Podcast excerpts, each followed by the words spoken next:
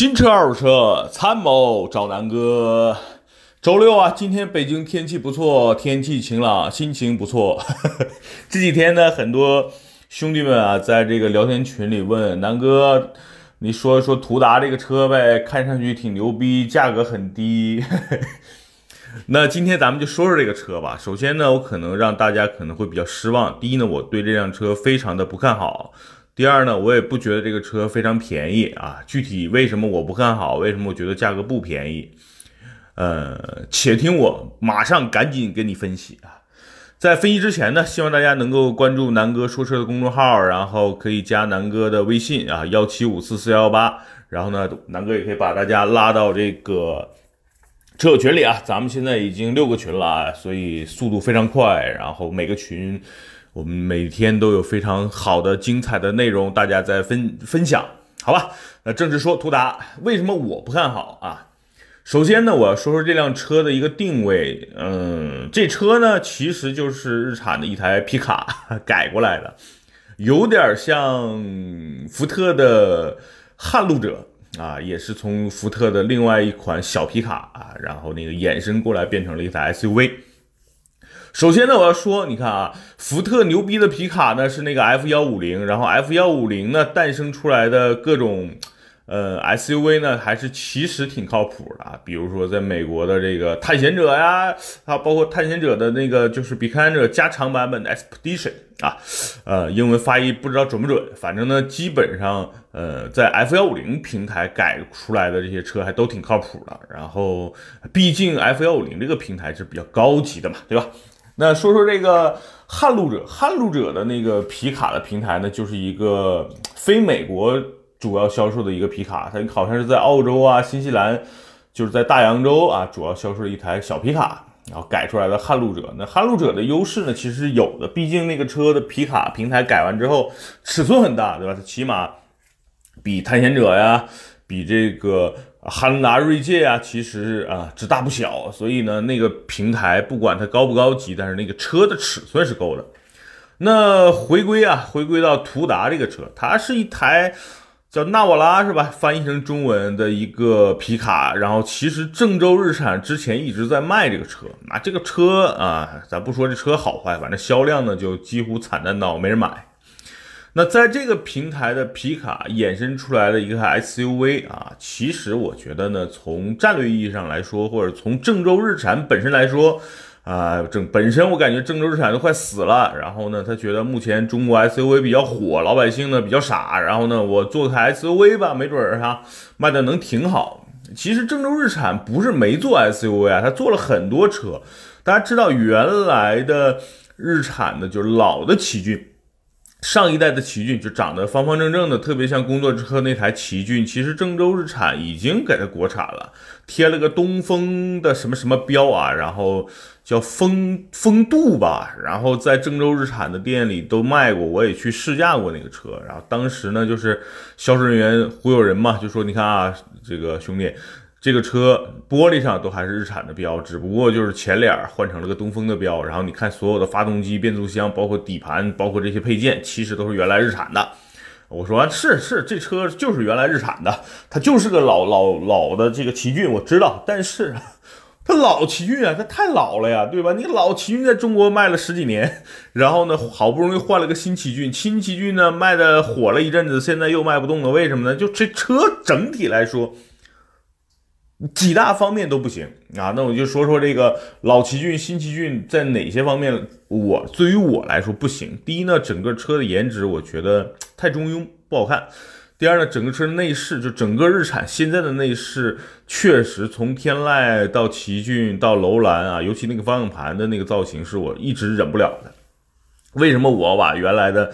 呃，就是我最早开老天籁，然后换成了这个现在现款的天籁，然后给它卖了，就是因为我每天看不惯那个方向盘 啊，这个开玩笑，就是整体的内饰外观其实很很一般啊，就是没有什么特别让人。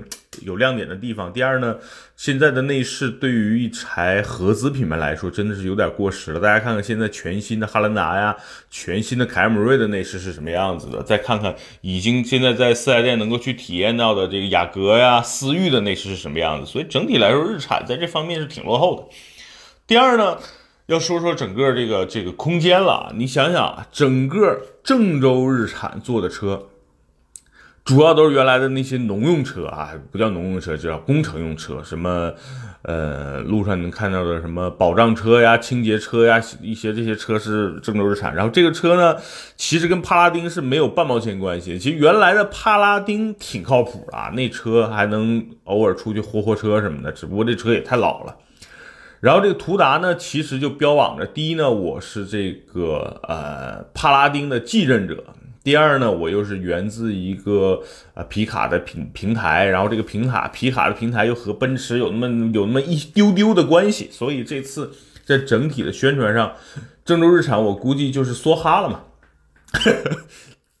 就是压上所有的这个家底儿，然后最近广告狂轰乱炸，拿着奔驰说事儿，拿着皮卡，拿着越野，拿着便宜说事儿。对吧？那整体这个车，我觉得第一平台并不高级。原来的纳瓦拉这个平台，这车就挺烂的，卖的也没人买，几乎你在路上也没人买，对吧？你也没见过。第二，那车的这个致命伤其实跟现在奇骏一样，第一内饰太难看啊，真的是难看。第二呢，这个车 挺高的，是吧？挺长的，然后呢，太窄了。太窄，让人从后边看这个车就觉得我操，这就跟原来帕拉丁似的，感觉动不动就要翻车的感觉，对吧？所以真的是这个窄是一个硬伤。现在所有的车都在扁平化，对吧？都在往低趴范儿走。你往你弄个一个，对吧？瘦高瘦高的感觉晃晃悠悠这么一个车，首先从视觉上，我觉得从大家从心里对一个车转弯啊什么的感觉，就是太高的车，然后尤其是太窄的车，你转弯就容易翻嘛。这是一个我觉得先天性的一个不足。第二呢，刚才说了，这个车的内饰真的是 太老了，跟现在的老奇骏啊什么的差不多啊。因为现在整个东风日产销量疲软的原因，也就是因为其实日产的内饰有点跟不上潮流了。然后，呃，反正因人而异吧。反正我在我看来，这个这个新新途达的这个内饰挺烂的，然后配置肯定是不高的。嗯，稍然后呢，再说这个车什么越野性、通过性啊，我我这么理解啊。说到越野性、通过性，不得不要说这跟这个车一方面的动力相关。第二呢，我觉得什么四驱系统的相关，就是你四驱再好，你动力带不动就没用嘛。最简单的例子就是普拉多的二七零零，对吧？大家都说普拉多是神车，哎呀，保值利器、越野神器。但是你看，真正去越野的、去撒野的，几乎没有拿二七零零去跑的吧？那二七零零原来的普拉多，它的历史使命还更多是因为便宜嘛，就相对来说便宜，走销量，然后那个车在城市中跑，普拉多有那种气势在，因为整个整体普拉多它就是满足大家对一个越野车啊，一个啊能城市能越野的一个越野车的一个理解，那个车高非常高，宽也够宽，对吧？长也够长，就整体来说空间足够。气势长得又很，颜值又很霸气，对吧？所以普拉多是一个标杆儿。那对于标杆来说，你看二七零的普拉多越野就相对来说比较差，为什么呢？你看，就动力差嘛。你其他的什么，你车型的底盘啊、离去角啊，对吧？接近角这些其实都不重要了，就是你动力差，你整体来说你爬个坡，你就不如动力好的车爬得快，对吧？你不管你差出去多牛逼，就算你变速箱无敌，对吧？然后这个这个。呃，差速锁牛逼，你三把锁、五把锁，你一百把锁，你最后动力不行，你还是过不去嘛。那途达这个车就不得不说它这几线啊，就国厂家宣布的什么我有差速器、有差速锁，然后我那我就回归一下，二七零零的普拉多都不行，你一个二点五的 VQ 发动机怎么能行？所以呢，你天天号称你这车是个什么越野神器？你一台二点五的这个车，对吧？在城市加速路段，零到四十是比较优秀的，四十到八十这个车都有点疲态了。那你再想想，你开一个二点五的发动机，你去撒野，做梦吧！所以呢，其实这辆车核心的三大件啊，变速箱。它是一个七 AT，七 AT 具体好不好用？因为在其他的日产的车上几乎也没人用，大多数日产车现在还是 CVT 居多嘛，对吧？那没无法考究这个变速箱到底好不好用。第二个大件，发动机最核心的一个动力，二点五的这个发动机啊，你放在什么天籁上啊，哪怕放在奇骏上，我觉得勉强吧，刚刚够用，因为它就满足一个城市上下班嘛。代步用，我觉得是没问题的。你把它定义成一个越野车，放到这个越野车上，我觉得，哎呀，这个发动机真的就，我觉得也就是充充门面，排量呢看似挺大的，二点五吧，然后每年车船税呢也比二点零的多交那么几百块钱，哎呀，这些倒都不是大事儿，关键是动力输出上你真的没比二点零的那个那个发动机提升有多明显。而且真的想开这个车去越个野，我觉得，哈哈，哎呀，有点扯了哈。所以呢，其实你看这个这个，另外呢，这个车底盘皮卡底盘。那如果大家觉得这车可能，哎呀，那我不越野，我就拿来当一个城市的这个车，这个 SUV 开啊，那我就拿这个开呗。那大家想想啊，如果大家买车是为了日常代步，那肯定讲究的就是舒适性，对吧？和这个油耗等等的一些表现了。那如果你真追求的是这个，那你为什么不去买个奇骏呢？啊，买个这个这个最便宜的那个那个那个日产的那个 SUV 呢？对吧？我觉得就没必要你你去弄一个皮卡的底盘的这么一个一个 SUV，因为在油耗上啊，在整个舒适性上，我觉得它不可能比奇骏好啊。那大家就说，哎，那这车便宜。所以我刚才说完了，这车动力先天性不足，舒适性肯定也是先天不足。那咱们说说价格。官方给的价格就给的这个舆论上的广告上的造势就是这车便宜，但是大家想想这车真的便宜吗？你仔细看看它十六七万、十八万以下的那个配置，手动挡，兄弟们，现在谁会去买一台手动挡的车？十六万多的一个一个起初始售价。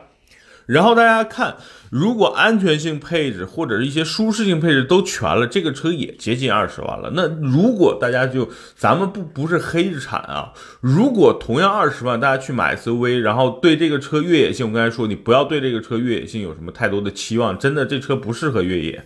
那如果大家就买这个车就是一个日常代步，那大家如果有二十万的预算，为何不去买奇骏呢？对不对？奇骏二点零的这个价格目前优惠完，也就是这个价格呀，配置啊、舒适性啊、空间啊，并不比途达差。那东风日产的整体做工起码也要比郑州日产强吧，对吧？所以呢，我觉得这个这个车在各个方面其实还真的不如它的这个兄弟奇骏。但但是当然，奇骏也有奇骏的问题，对吧？我之前说过，奇骏最大的问题就是，哎呀，内饰外观就是太中庸，然后动力。主关键是动力，它跟它的竞争对手去比，在动力上真的没有什么任何优势。比如说跟老途观比，对吧？跟途观 L 比，跟柯迪亚克比，这是跟大众的啊，包括跟美系的什么昂科威呀、探界者呀，你都没法比，现在，对吧？所以我觉得，就整个奇骏目前也是一个属于一个赶紧要换代，但是苦于，对吧？这个日产目前在涡轮增压发动机上确实没有什么突破，号称呢。全新的天籁要搭载一台 2.0T 的一个超级牛逼的发动机，但是，但是兄弟们。整个日产在涡轮增压机方面真的没有什么技术积累，或者是原来都是拿来主义，对吧？你看原来英菲尼迪，对吧？日产的这个高端品牌，英菲尼迪旗下 Q50 用的 2.0T 发动机是从奔驰那买来的，就相当于买来的技术或者是买来的发动机，它并没有用自家的这个涡轮增压发动机。然后呢，现在号称自己研发出一个 2.0T 的发动机，低产能，那就算奇骏。要要要换二点零 T，但是我觉得也是一个时间的问题。毕竟日产现在当家销售的车型还是以什么轩逸啊、天籁为主嘛，对吧？所以，哎，等日产的这个涡轮增压，我估计遥遥无期啊。就跟丰田现在二点零 T 发动机真的是供不应求一样，就是它需要一个时间的积累，然后整个品牌也好，或者叫主机厂也好，它需要一个时间逐渐的一个过渡。那我估计这个过渡可能需要一个三五年的时间，但是这个三五年的时间，世界的变化非常非常的快。真正三五年以后，对吧？日产啊，包括本田呀，包括现在所有德系、美系，其实现在已经全部涡轮增压化了。你日产等三五年或者是两三年。呵呵，我觉得你的市场份额真的是，我挺担忧的，好吧？所以呢，今天这期关于途达呢，我我的我的总结就是这么几点：第一，这个车真的不值得买；第二呢，这个车发动机真的是太肉了；第三呢，这个车的舒适度真的太差了；第四呢，这个车的太窄了，这个车看上去真的不那么协调；第第五呢，这个车。不是大家认为的那么便宜，大家看看，相对来说配置够用的情况下，接近二十万了。二十万，你买什么不好呀？对不对？为什么买途达呢？所以从各个方面来说，我认为，我认为就图达真的没有任何可可买性呵呵，看看就好，看看就好，好吧，兄弟们，如果大家对我这期音频有什么问题或者意见，可以随时在节目下方留言，也可以加南哥的微信幺七五四四幺八，或者加入南哥说车公众号，然后随时咱们在车友群里面随时聊，好不好？那这期的音频就到这儿，拜拜。